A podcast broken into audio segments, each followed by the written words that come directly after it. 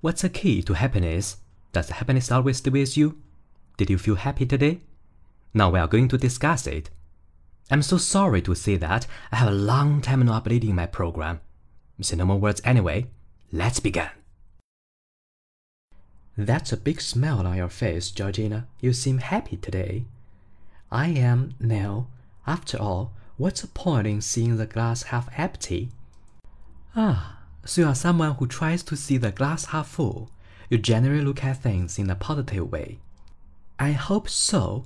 It may seem strange to be discussing happiness in the middle of global pandemic, but right now, feeling happy is more important than ever. Well then, it's lucky that happiness is the subject of this program, Georgina. And while many things seem to be out of our control just now, there are small things we can do to feel better about life. To feel less stressed and maybe even a little happier. You are talking like a Dan now, Georgina. Denmark, and in fact all the Nordic countries, are often listed as among the happiest places in the world. You know what would make me happy now? Asking me a really good quiz question. Okay, well, did you know that every year the UN publishes its Global Happiness Survey revealing the happiest countries in the world? It's based on factors like income, life, expectancy, and health. The Nordic countries often come in the top 10. But which country was rated the happiest in 2020? Was it A. Iceland, B. Denmark, or C. Finland? Well, now, Denmark is famous for bacon, and nothing makes me happier than a bacon sandwich. So I'll say B. Denmark. I like your thinking, Georgina. We'll find out the answer later. But you are certainly right to see that Denmark is considered one of the happiest countries in the world. Malene Riedel, author of best-selling book Happy as a Dan, believes that aspects of Danish culture can help us improve our chances of happiness. Well, I think we should be seeking alignment, and I think we should practice gratitude, and I think that we should be more conscious about how we relate to things that happen to us, and how much we compare ourselves to others. I do think that what we need to focus on is the quality of relationships. Did you hear Malene use the word alignment? She thinks there should be harmony between my true sense of who I am, what I think, and how I relate to others. We should be in alignment, or in the correct relation to those things. Malene also thinks happiness comes from gratitude, feeling grateful and expressing thanks to other people. She recommends finding three things, no matter how small, to be grateful for every day like getting good night's sleep, drinking hot coffee, and having this chat with you, Georgina. Thanks, Neil. That's put a smile on my face. It may sound strange, but doing this every day can really boost your happiness levels. If you seek happiness and mistake for pleasure, you will be running around like a little hamster in a wheel, because it's never enough, and because you will be very quickly the victim of the hedonic treadmill. And the hedonic treadmill is you know you want something. You think if you are more beautiful, if you get more power, if you get more money and fame, and then you'll finally be happy. And then you get it and you get a small satisfaction.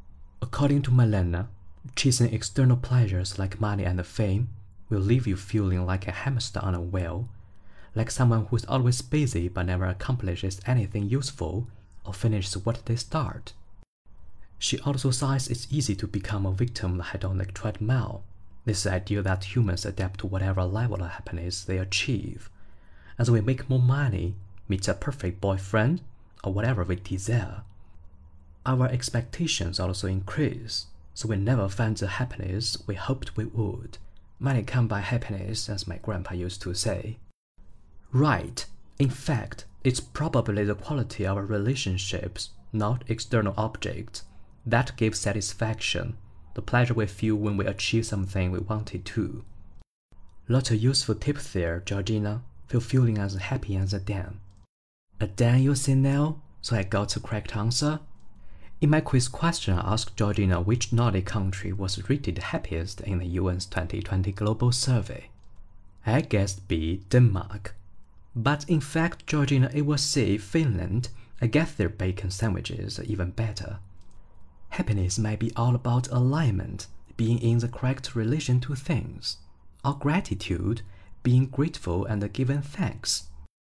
Feeling like a hamster on a wheel means you are always busy doing things but without getting satisfaction, the pleasant feeling of achieving something you really wanted to. Finally, the reason happiness often escapes us may involve the hedonic treadmill, the human tendency to return to the same level of happiness after something very good or very bad has happened. That's all for this program. We hope it's lifted your spirits and given you some useful vocabulary as well. In my opinion, the more you want, the less happiness you will have. As a saying says, content is happiness. Don't compare, don't envy, don't complain, don't care. Do your best as what you have planned, then the happiness comes to you. My name is Su Cheng Yu If you like this program, please give me your feedback.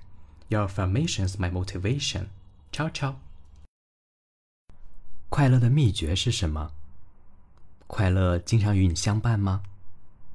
你今天感到快乐了吗？我们现在将会讨论这个话题。非常抱歉，我有太久没有更新我的节目了。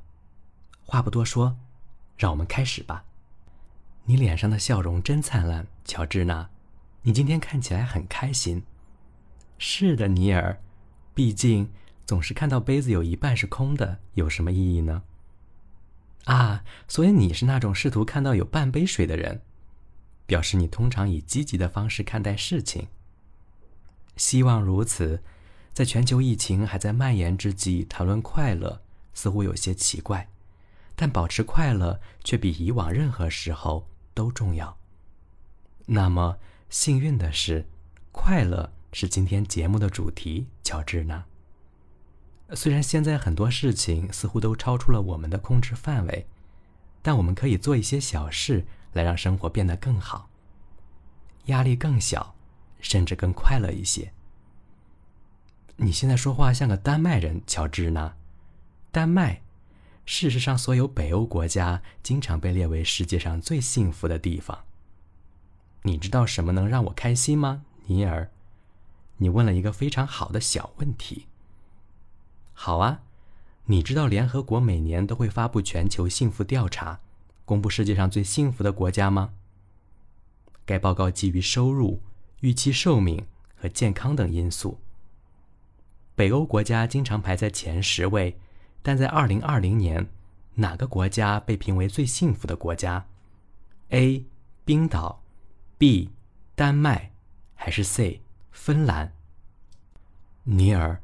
丹麦以培根闻名，没有什么比培根三明治更让我高兴的了，所以我选 B，丹麦。我喜欢你的想法，乔治呢？我们稍后会揭晓答案，但你说的没错，丹麦被认为是世界上最幸福的国家之一。畅销书《快乐如丹麦人》的作者马林·瑞达尔认为，丹麦文化的方方面面可以帮助我们提高获得快乐的机会。我认为我们应该寻求一致，践行感恩，更加意识到我们是如何与发生在我们身上的事情联系起来的，以及我们是如何将自己与他人进行比较的。我确实认为我们需要关注的是关系的质量。你听到马林用 “alignment” 这个词了吗？他认为我们对自己的真实感受、内在想法和我们与其他人的关系。应该是和谐一致的。我们应该与这些事情保持一致，或者保持正确的关系。马林还认为，快乐来自感恩，心存感激，并向他人表达感谢。他建议每天要找到三件需要感恩的事，不管多小。比如，睡个好觉，喝杯热咖啡，还有和你聊聊天，乔治呢？谢谢尼尔，这让我脸上露出了笑容。这听起来可能很奇怪，但每天这样做确实能提高你的幸福感。如果你追求幸福，却误以为它是快乐，你就会像轮子上的小仓鼠一样不停的奔跑，因为你的追求永远满足不了，你很快就会成为享乐跑步机的受害者。享乐跑步机就是你想要的东西。你认为，如果你更漂亮，如果你有更多的权利，如果你有更多的钱和名誉，那么你就会感到快乐。然后你得到了它，获得了一点满足感。根据马林的说法，追逐金钱和名望等外在的快乐，会让你感觉自己像一只轮子上的仓鼠，就像一个人总是很忙，但从来没有完成任何有用的事情，或完成他们应该开始做的事情。他还说，这很容易成为享乐跑步机的受害者。这一观点认为，人们会适应他们获得的任何程度的幸福。当我们赚了更多的钱，遇到了完美的男朋友，或者我们想要的任何东西，我们的期望值也会增加。所以，我们永远找不到我们希望的快乐。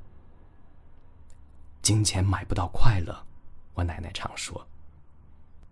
这句话非常正确。事实上，能够给予我们满足感的可能是人际关系的质量，而不是外在事物。满足感只当我们实现我们想要的东西时所感受到的愉悦。乔治娜今天讲了很多有用的小贴士，感觉像丹麦人一样快乐。你说是丹麦人尼尔，所以我回答正确了吗？在我的问题中，我问乔治娜。在联合国二零二零年全球调查中，哪个北欧国家被评为最幸福的国家？我猜 B，丹麦。但事实上，乔治娜是 C，芬兰。我想那里的培根三明治更好。快乐可能与一致性有关，与事物保持正确的关系，或者是感恩，心怀感激和感谢。感觉自己像只轮子上的仓鼠。意味着你总是忙着做事情，却得不到满足感，那种获得真正想要的东西的愉悦感。最后，幸福经常躲避我们的原因，可能与享乐跑步机有关。在发生非常好的或非常坏的事情后，人类倾向于回到相同的幸福水平。以上就是今天的全部内容。希望今天的节目能振奋你的精神，并教给你一些有用的词汇。在我看来，你想要的越多，你所拥有的快乐就越少。古语有云：“知足常乐。”不攀比，不羡慕，不抱怨，不计较，尽你最大的努力去完成你的计划，那么快乐就会向你走来。